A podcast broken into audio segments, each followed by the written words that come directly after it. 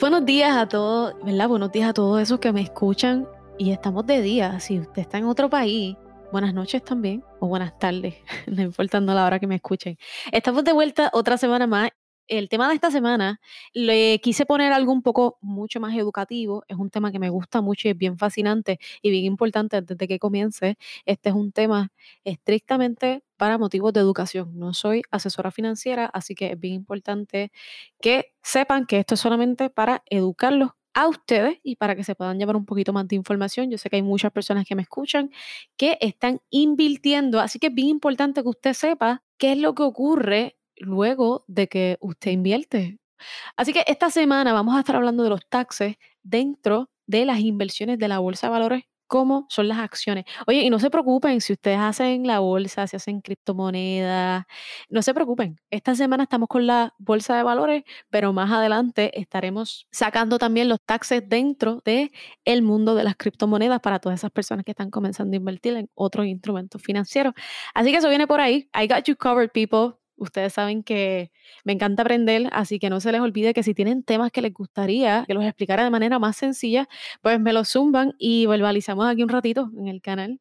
Así que esta semana, como les dije, vamos a estar hablando de los taxes dentro de la bolsa de valores. Y bien importante que me voy a mantener súper, súper básica. Esta semana no voy a entrar en porcentajes ni deducciones. Simplemente voy a estar contestando cinco preguntas que son las más frecuentes que me hacen. Y aunque parezcan bien sencillas, creo que mucha gente no sabe la contestación de estas preguntas.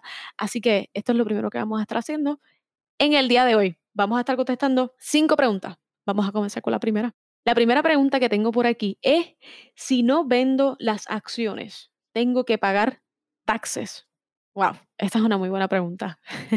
pues miren, no, le voy a explicar por qué. Hay dos maneras, ¿verdad?, de ustedes, de que se reportan las ganancias. Primero tenemos los unrealized gains, que son las ganancias no realizadas, y luego tenemos las realized gains, que son las ganancias realizadas, ¿ok? Eso quiere decir que si todavía tienes las posiciones abiertas y la acción aumenta de valor, aunque sí esté generando algún tipo de retorno, eso se llamaría una ganancia no realizada porque no ha cerrado la posición. Ok, so en ese caso no tendrías que pagar taxes. Ahora, si vendes la acción, eso sería un realized gain, o sea, una ganancia realizada, y eso quiere decir que solo se paga taxes en ganancias que sean realizadas, ¿ok? Así que vamos a repetir lo que acabo de mencionar. Si usted está en una posición de XYZ, vamos a decir que esa es la acción del día, y usted le metió mil dólares y la acción subió y usted le está haciendo 100 dólares a esa posición, pues vamos a imaginarnos que usted no la ha cerrado. Eso quiere decir que aunque sí esté arriba y sí está haciendo ganancias, como no la ha cerrado, no tiene que pagar taxes sobre esto, porque ya saben que esto se considera una ganancia no realizada. Ahora, a la hora que usted sí cierre esa posición, pues entonces sí se va a considerar una ganancia realizada y en esto sí van a ser taxados. ¿ok? Así que esa fue la primera pregunta. Vamos con la segunda pregunta. ¿Tengo que pagar taxes si vendí la acción? ¿Ok? So, esta es la segunda. La primera es, si no vendo las acciones, tengo que pagar taxes. Y la segunda, tengo que pagar taxes si ya vendí la acción, pero la dejé en la casa de corretaje. Esta me gustó. Y estas preguntas están buenas.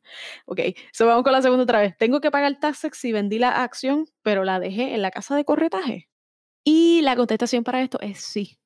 Porque como quiera, tienes una ganancia realizada, solo que no la retiraste a tu cuenta de banco, ¿ok? So, es muy diferente la acción de tú hacer una ganancia y luego otra cosa diferente es retirarla, que se conoce como el withdraw, a tu cuenta de banco, ¿ok? So, si hiciste esta ganancia y la dejaste en tu casa de corretaje, ¿ok? La posición está cerrada, como quiera, tienes que pagar taxes sobre ella, ¿ok? Bien importante. La tercera pregunta ¿Cuánto voy a pagar de mi ganancia en la bolsa de valores? Oye, estas preguntas me están gustando. Pues mira, esto es una pregunta, una contestación muy compleja.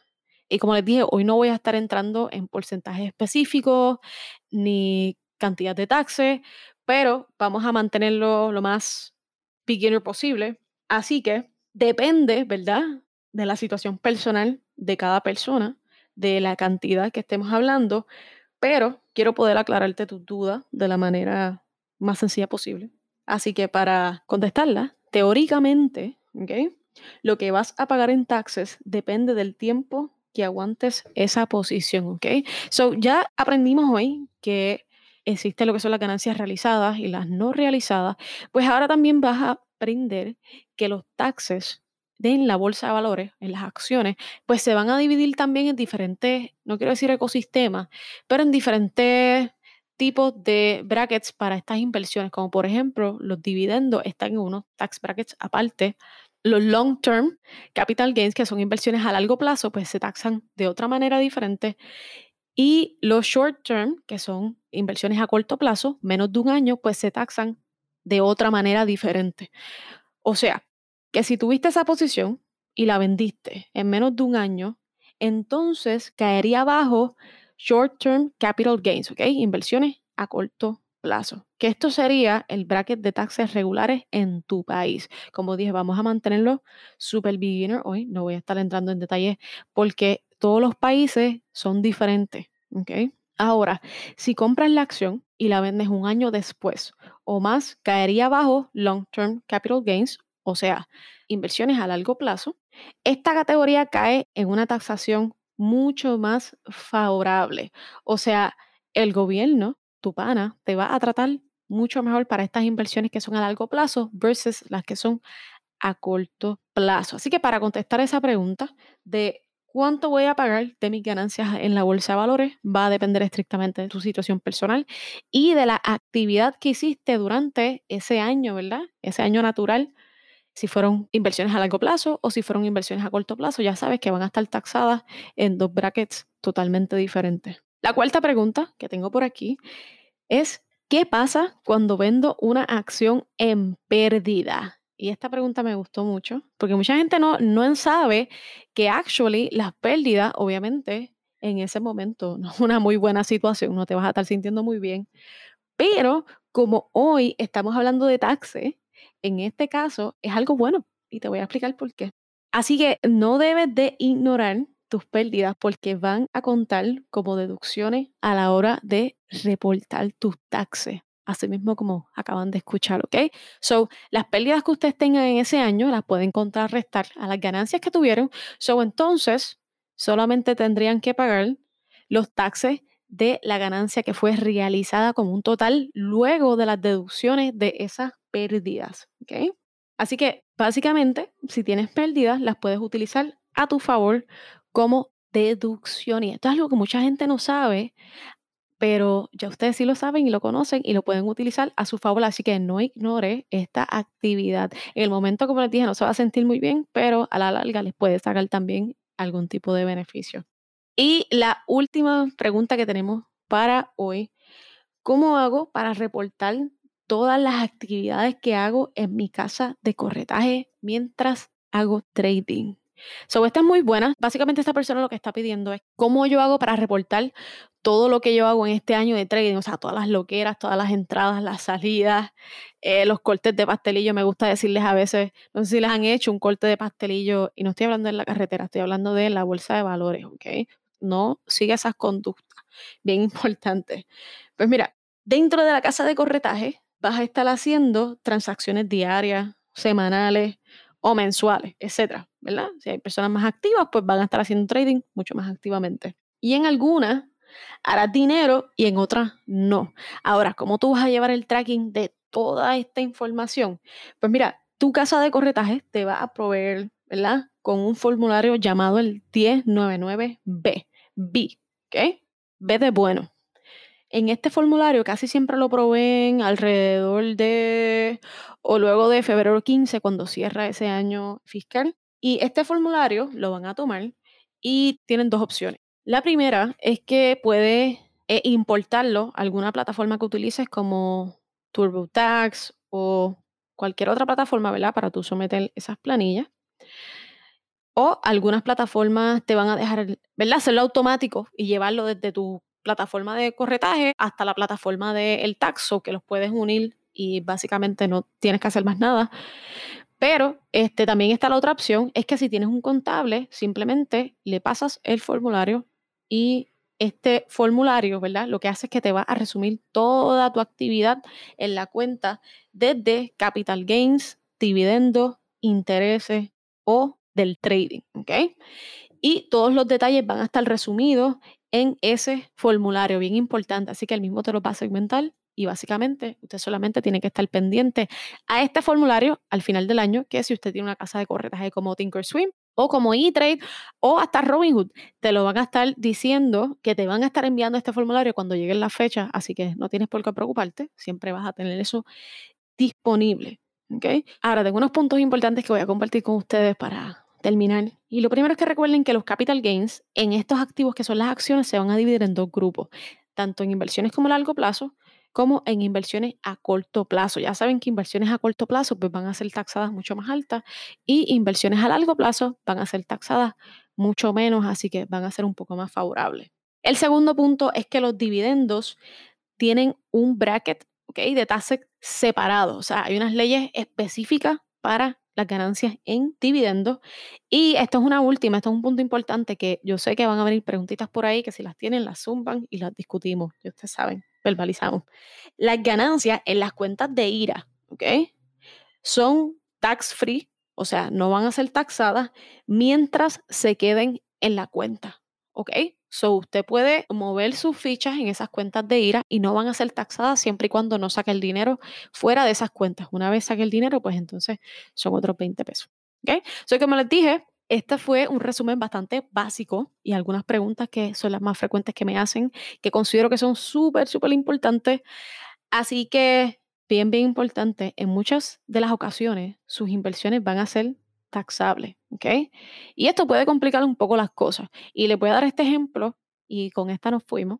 Cualquier activo ¿verdad? Esto es un ejemplo. Cualquier activo que reporte un 10% de ganancia se va a ver más atractivo que uno con un 8%, estoy segura. Siempre vamos a querer este, obtener el mayor retorno. Pero ¿qué pasa? Si el que deja el 10% de retorno va a ser taxado al 40%, mientras que el de 8% taxa al 15%, esto quiere decir que a la larga ese de 8% realmente te va a dejar más dinero que ese retorno de un 10%. ¿ok? Y les dejo ese pequeño ejemplo para que usted pueda mentalizar lo que les quiero decir. Y es que a veces las cosas a corto plazo parecen más atractivas, pero cuando empezamos a unir todo el proceso y todas las cosas que tenemos que hacer después, quizás ese 10% de hoy me va a costar mucho más caro mañana cuando tenga que reportar este tipo de cosas. Así que, mi gente, be smart about your investments siempre edúquese lo más que pueda. Y esto es bien importante. Mucha gente me dice, ah, pero yo no tengo millones para estar pensando en estas cosas. Mira, les voy a hacer una moraleja y ahora sí, nos fuimos. Cuando yo estaba comenzando, yo me pasaba leyendo libros de economía y de dinero y de la bolsa y yo no tenía ni un dólar encima. la gente me miraba hasta raro, porque yo estudiaba psicología y era como que, ¿qué hace esta? Pero la realidad es que usted no tiene que tener dinero para querer educarse sobre él. Usted edúquese antes de que llegue, así cuando lo tenga, cuando lleguen esos millones, que yo sé que todo el mundo quiere llegar a ese millón, que no es tan difícil nada, si se ponen a pensar. Y menos hoy en día con los instrumentos financieros, pero nada, hay que tener ciertas cualidades y, y ciertas cosas. Así que cuando ustedes lleguen a esos millones, pues que entonces tengan el conocimiento necesario para poder manejarlo, porque tener mucho dinero, pues está bien, pero si no lo sabes manejar, pues al final del día vas a terminar justo como empezaste, ¿ok? Eso no tienes que esperar a tener dinero, no tienes que esperar a tener la casa que quieres, no tienes que esperar a tener esta educación. Simplemente comienza a educarte desde ya y a prepararte. ¿Ok? Bien, bien importante. Si yo quiero aprender sobre los taxes, pues yo no necesito tener 9 millones para aprender sobre taxes. ¿Ok? O les pongo un ejemplo. Tengo una compañía de, de motoras actualmente. Yo no necesito que me lleguen las motoras para comenzar a aprender sobre ellas, ¿no? Ya yo llevo aprendiendo de ellas un año atrás. ¿ok? So me voy preparando para cuando vayan a ocurrir estas cosas, ya yo saber cómo manejarlas y que no me cojan de sorpresa. Así que lo mismo es en la bolsa. Siempre hay que prepararse para lo que queremos recibir y si lo que queremos recibir es mucha abundancia y muchas cosas buenas, para eso también hay que mentalizarse, educarse y prepararse. Así que nada, esto fue todo por la semana de hoy. Espero que te haya gustado mucho este episodio. Si tienen otras preguntas y otros temas, me encantaría que me los escribieran por mi página de Instagram. Me pueden escribir, se llama Verbaliza con Amneri. Ahí me pueden escribir todas las preguntas que quieran y episodios futuros que quieran escuchar. Espero que se estén disfrutando esta travesía al igual que yo. Y bien importante, ya pueden seguir la página de Electric Drive en Instagram que está abierta y pronto voy a estar soltando los modelos de las motos que vienen por ahí. Así que estoy bien emocionada con este nuevo proyecto. Se me cuidan y esto fue todo por esta semana.